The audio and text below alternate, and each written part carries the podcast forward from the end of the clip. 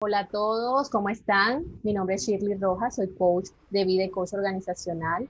Le doy gracias nuevamente por permanecer en este propósito de eh, el mes de agradecimiento.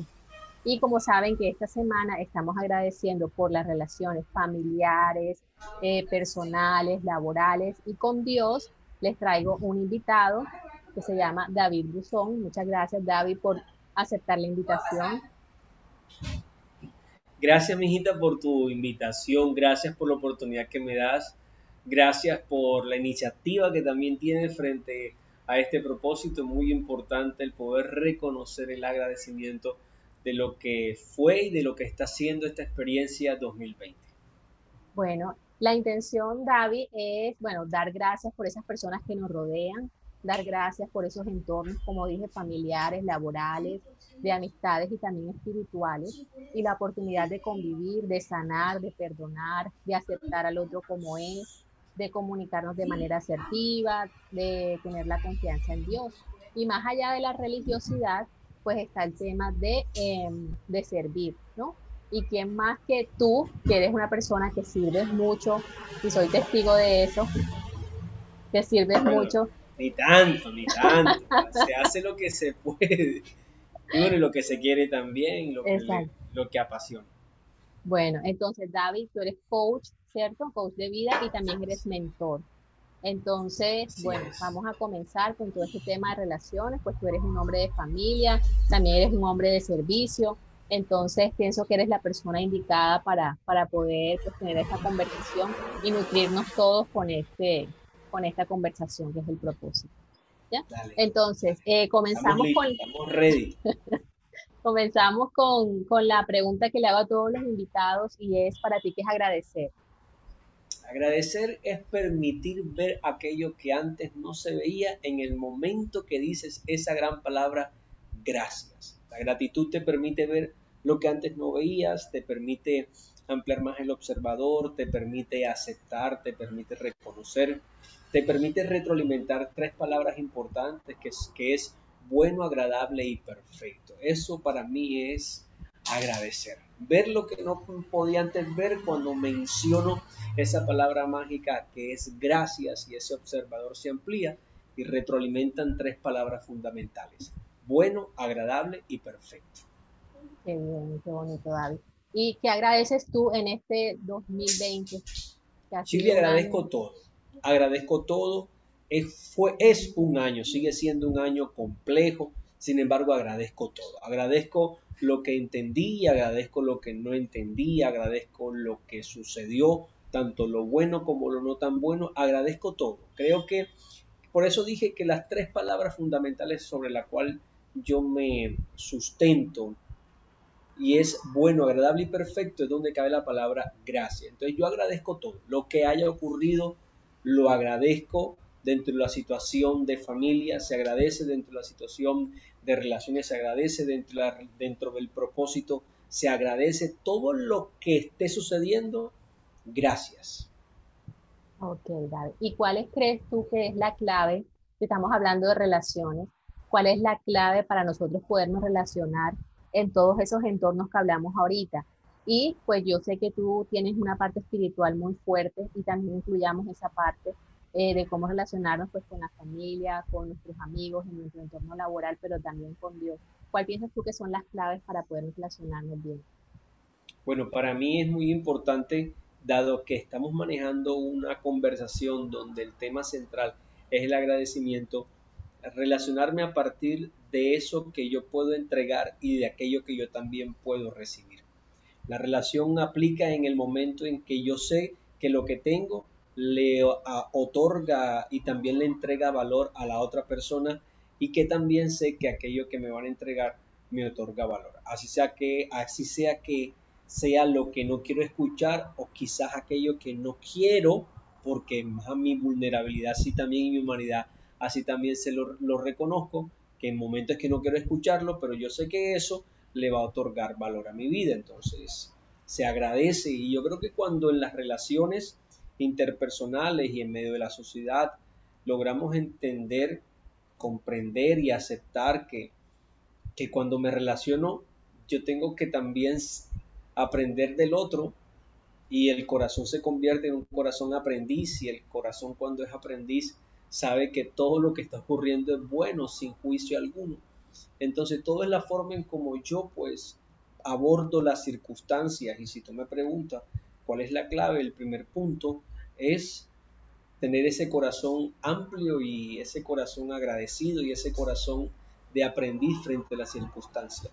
Porque todo lo que va a ocurrir es bueno, o sea, nada dentro de mis creencias, nada de lo que va a ocurrir es algo desagradable, todo lo que va a ocurrir es algo bueno.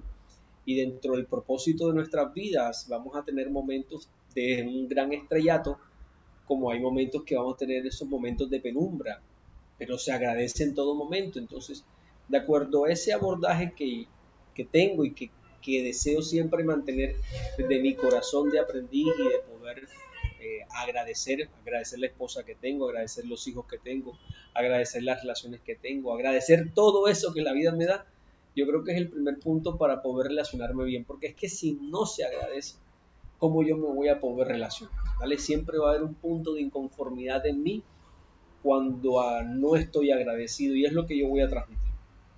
Ok. Listo, qué, qué bonito porque este, dentro también dentro de todas las relaciones agradecer y ese corazón de aprendiz creo que siempre debemos tenerlos todos porque es una manera de mirar diferente la vida, ¿no?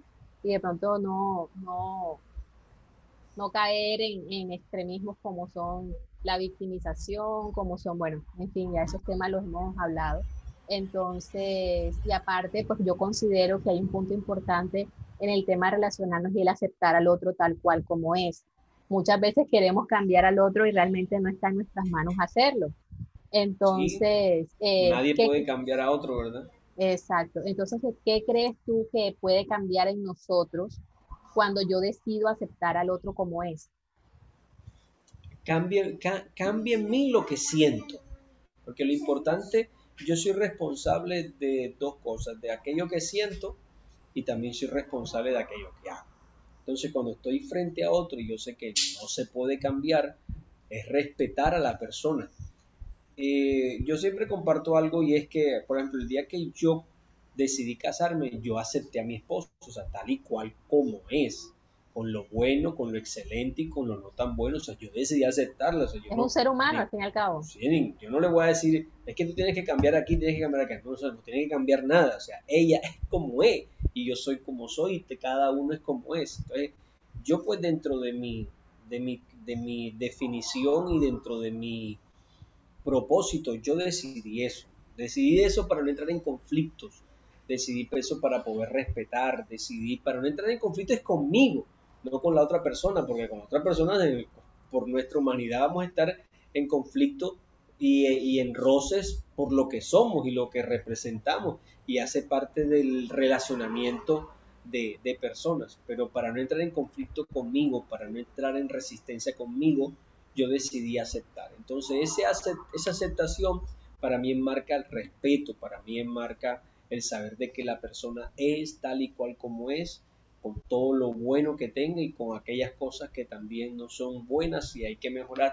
Pero yo digo que la persona pues sea lo que es, o sea, no, no, tengo ni la autoridad ni tampoco este, fui llamado para eso, para decir a una persona cambia. No, no, no, no tengo, no tengo porque, porque yo tengo, al igual hay muchas cosas que tengo que cambiar, entonces no tengo autoridad, ni tampoco fui llamado para decirle a alguien cambia, o sea, no soy quien y es mi, mi modo de, de pensar, de decirle a alguien cambia, no, porque la persona es así.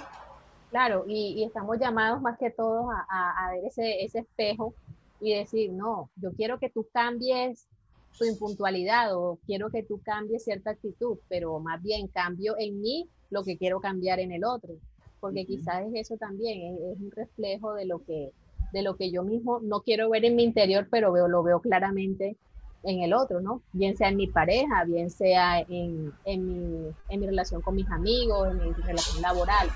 Entonces, quizás la, si desconfío del otro es porque quizás tengo que trabajar un poco más mi confianza. Entonces, pienso que, que todo eso se ve muy reflejado. Y sí, está más del lado de la comprensión y de la aceptación de que el otro es y que yo también soy en igual libertad. ¿Ya? basado en el respeto, como tú muy bien lo dices. Claro, aquí es que también aplica, son los principios con los cuales tú creces. Y es que eh, yo te miro a ti como superior a mí mismo, ¿dale? Y tú me miras a mí como superior a ti. Entonces, ahí hay un principio, ¿dale? De equilibrio. Ese principio de equilibrio dentro de las escrituras se, se caracteriza por la autoridad, ¿dale? El estar sujeto a, a ese principio. Entonces, si yo miro a la persona que está frente a mí, la miro como superior a mí, yo entonces le voy a otorgar ese valor y ese respeto. Si no la miro como superior a mí, sino que la voy a, a medir por la inferioridad, allí pues el que está equivocado soy yo, porque la persona quizá sabe quién es. Entonces, ese principio eh, también es importante resaltarlo, de que nos miramos de igual posición, nos, eh, nos miramos con el mismo respeto, con la misma comprensión, con la misma autoridad, nos miramos como esas personas que representan valor aún teniendo lo bueno y lo no tan bueno. Entonces, la escritura es, es muy clara en eso. Y si ese es un principio mío y de creencia, lo traigo pues en esta conversación para también dar a conocer que es el principio de cómo nos, nos estamos observando. Ok, qué bonito. Bueno, y también está la parte, pues que, que, a mí me gusta mucho cómo transmites tú el mensaje, porque yo decía, este, cuando estaba como estructurando todo esto, más allá de pronto de la religiosidad que de pronto muchas veces la gente le da muy duro o de pronto la gente rechaza. Este, más allá de la religiosidad está la espiritualidad, que siento que es la esencia de todo lo que nos lleva con la relación con Dios.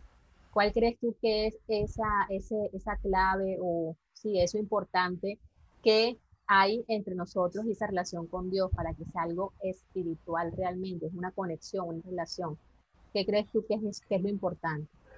Ok, perfecto. Mira lo siguiente. Nosotros somos alma, somos cuerpo y somos espíritu. Y cada uno de los componentes del alma y del cuerpo, las personas lo conocen. El alma, todo lo que es la parte de las emociones, el cuerpo, esto que estamos observando y lo que nos compone.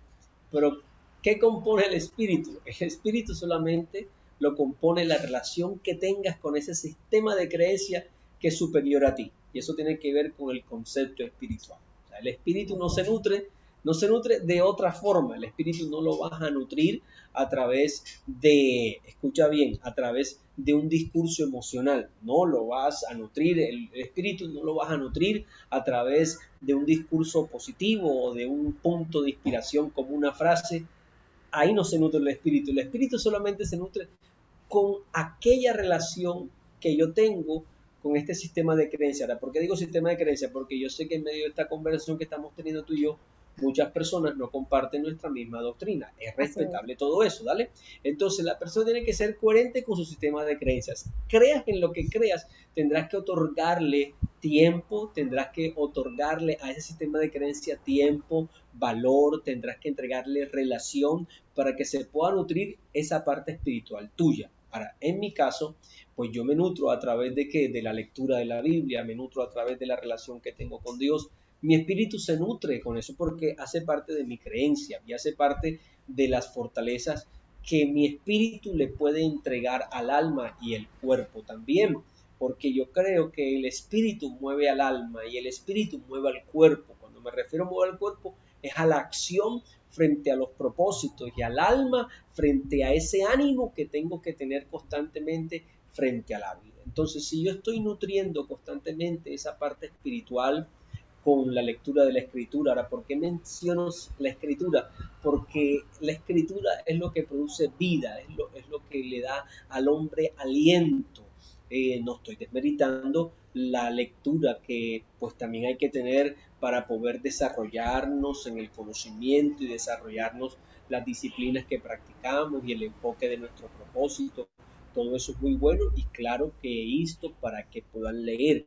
Sin embargo, lo que marca mi espíritu es aquello que viene de la boca de Dios. Y la boca de Dios se salió un gran libro escrito por hombres, inspirado por él, para que nosotros podamos tener un camino a seguir. Entonces decidimos caminar sobre ese camino, valga la redundancia, decidimos emprender ese gran caminar y decidimos entonces otorgarle valor, otorgarle poder a esa escritura y cuando yo le otorgo poder, le otorgo valor a la escritura, esa escritura se convierte en vida para mi espíritu y entonces allí donde, bueno, eh, puedo fluir en lo que hago, explico lo que explico, predico como predico y me expongo como me expongo, porque, porque logro entender de que es mi conexión. Ahora bien, es mi fortaleza.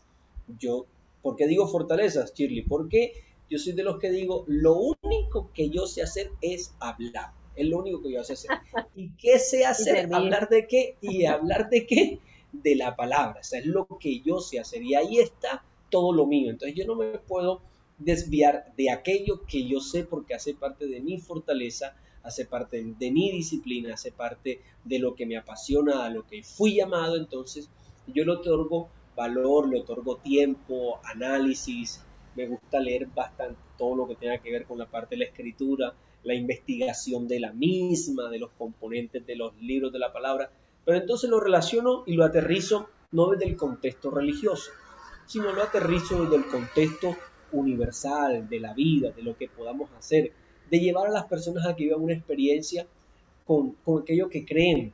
Y entonces, y claro está, pues también los invito a que tengan la apertura a tener una experiencia con ese ser que para mí existe, que para mí es real, que para mí se llama Dios, que para mí me entregó la vida, que me hizo, que me formó, que me entregó un propósito y que separado de Él, pues no podemos hacer absolutamente nada. Es decir, lo que hoy somos lo que hoy podemos realizar y hasta donde podemos lograrlo se debe a que estamos conectados con Él, porque eso es una dependencia a la cual yo, David, está anclado siempre y estaré dependiendo exactamente de esa palabra. Separado de Él, no podré hacer nada. claro, y el tema también de la Biblia que tú decías muy bien, eh, se basa o se toman unos principios, los principios que están en la palabra, pues hay personas que pues no leen la Biblia o no están muy de acuerdo, pero, pero estoy segura que eh, están también en la parte espiritual y creen que hay una conexión con un ser superior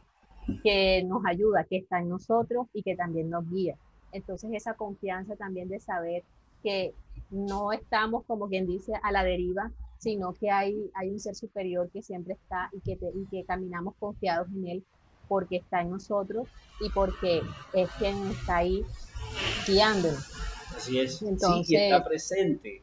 O sea, es un ser que, que está presente, que, que, habita en el tiempo, que, que él, él, él, es el tiempo, ¿dale? Él es, él, él no lo representa, Él es. Entonces, Él a nuestro tiempo aparece presente siempre, no es un Dios que aparece dentro del contexto del pasado o quizás aparece dentro de un contexto del futuro.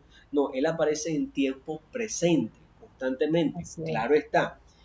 Que desde las, desde, y bueno, de pronto sea un poquito muy teológico lo que voy a decir, dentro del contexto de tiempo, por donde tú y yo ahora mismo estamos caminando, él ya pasó.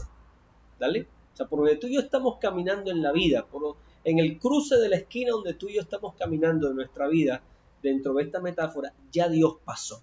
Dale, y ya Dios pasó colocando lo bueno, lo agradable y lo perfecto que Él quiera para nuestras vidas. Entonces yo soy el que decide ahora si tomo eso bueno, agradable o perfecto. Entonces ya Él aparece en mi tiempo presente, sabiendo de que para mí ya Dios caminó por donde yo apenas estoy caminando. Y mañana cuando amanezca, que... Eh, es un nuevo amanecer, ya Dios caminó por ese día donde para mí es mi presente. Entonces, todo este, toda esta información que tengo es debido a que, a que he podido entender que es un Dios que está presente, que es un Dios que siempre está pensando en la transformación del hombre.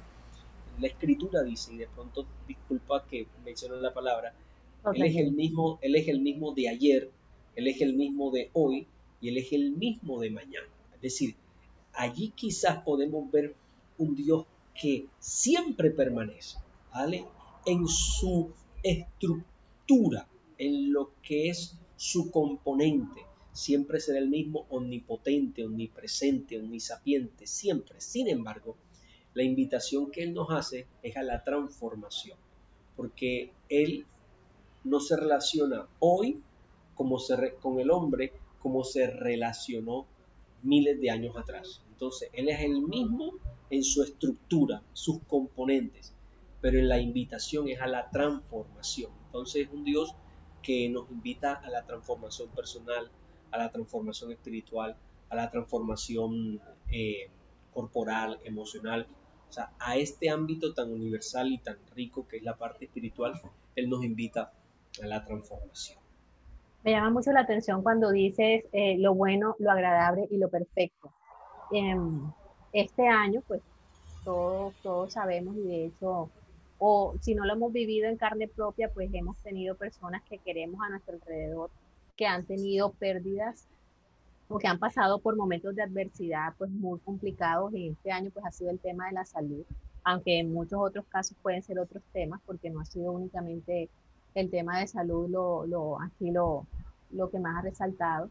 ¿Qué podrías decirle tú a esas personas que están viviendo o que vivieron este año ese momento de adversidad y que encuentren una fortaleza en la parte espiritual?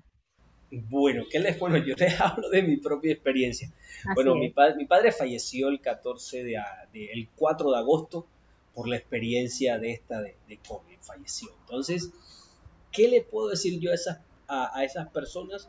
Que número uno fue algo circunstancial, ¿vale? Es algo que, que nadie, nadie planificó. Es decir, eh, dentro de mi plan de acción de el 2020 jamás y nunca puse, este, bueno, prevenir de que el COVID llegue a mi casa, nunca, o sea, porque era algo circunstancial, era algo que se escuchó a la distancia, miles de kilómetros de distancia de nuestro territorio colombiano, escuchamos el eco, una noticia de que algo estaba pasando, ¿vale? Sin embargo, cuando eso ya es realidad, ya no es solamente que lo escucho, sino que hace parte de nuestra sociedad actual, entonces como es algo circunstancial, es algo a la cual yo no tengo el control ¿vale? Y en medio de esa circunstancia tocó muchas vidas.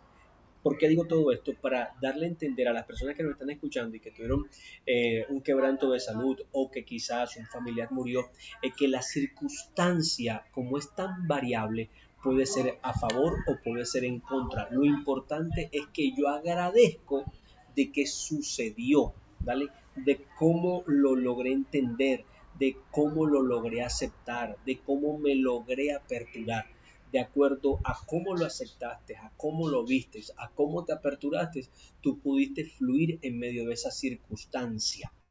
Mi hermana, mi hermana construyó, digamos, una logística para que ni mi madre ni mi padre se fueran vistos perjudicados en esta experiencia. Y sin embargo, toda la logística que armó, mi padre fallece. Circunstancial le dije a ella porque en un momento determinado sintió culpa, porque si yo hubiese hecho, no, tú hiciste todo lo que podías hacer.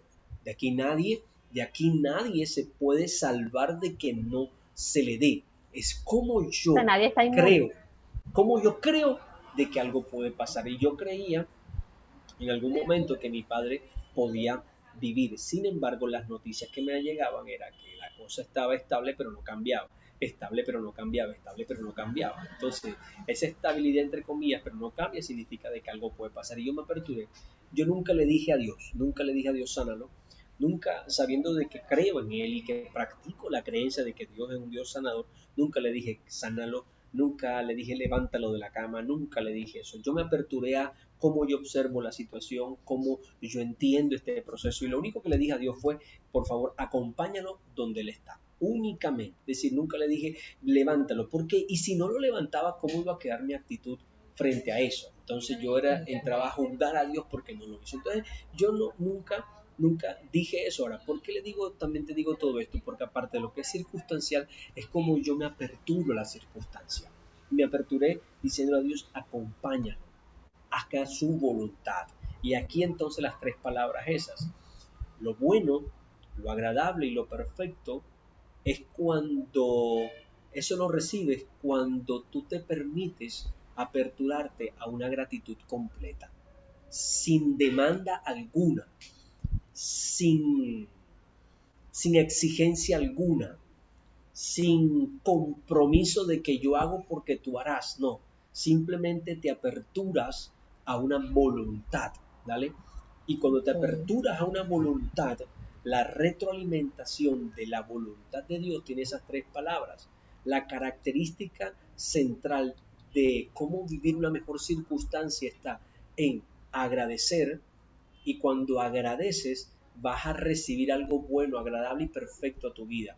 Entonces, frente a una circunstancia tan fuerte como y tan compleja como el 2020, es decirle a las personas, apertúrense a una voluntad que no sea la tuya, sino la que venga de arriba, ¿vale?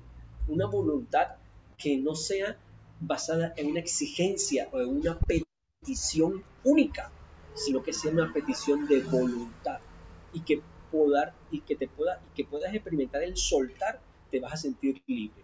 Vas a lograr afrontar mejor la circunstancia, sea cual sea el resultado, bueno o no tan bueno, lo vas a saber afrontar, ¿vale? Claro, yo me movilicé, es la hora y hay pensamientos y le he compartido eso, hay pensamientos que se me vienen de mi papá, recuerdos, y yo hubiese querido, que mi humanidad hubiese querido de que no hubiese pasado lo que sucedió y volverlo a tener eh, de retorno a casa y bueno, después de una experiencia de, de intubación y, de, mejor dicho, de, de, dolores y todo lo demás, volver a tenerlo representaría en este momento, wow, una cosa tan espectacular. Sin embargo, la noticia de todo lo que ocurrió y la experiencia que él tuvo a solas y quien los y quien y los profesionales quien lo acompañaban puedo entender de que la solicitud que yo pedía que acompáñalo Dios fue real, es decir, nunca estuvo solo, siempre se sintió acompañado recibía no solamente las llamadas nuestras, que